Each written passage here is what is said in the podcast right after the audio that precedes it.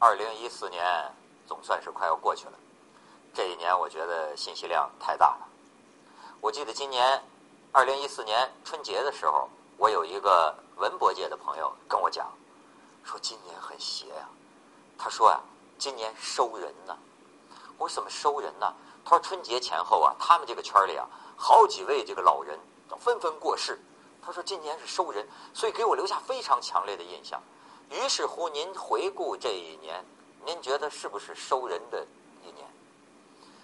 呃，前一阵儿高仓健去世，陈丹青说了一句话，他说中国人最喜欢的两个日本人，在今年先后都走了，一个是高仓健，一个是李香兰。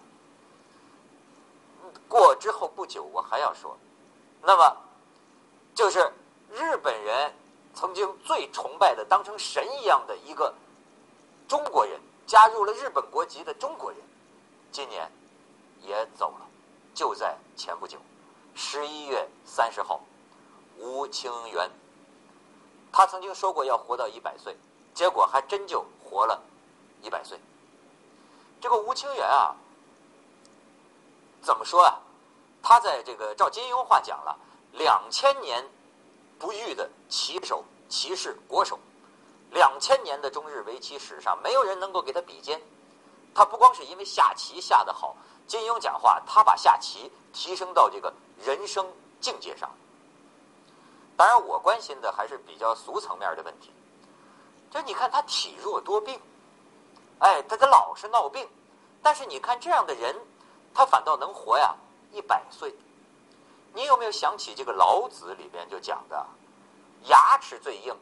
牙齿哈最早就掉了，舌头最软呐，但是舌头寿命要时间要长得多。这个吴清源呢，小时候就有这个疝气，你知道什么叫疝气呢？这个就是这个这个肠子头啊，有时候一使劲儿就杵到这个男孩子这个阴阴囊里去了，叫疝气。他四岁的时候说啊，他给哥哥当马骑，哥哥就让他跳跳跳，他就。这么跳跳跳，最后使的劲儿过大，哎，疝气了。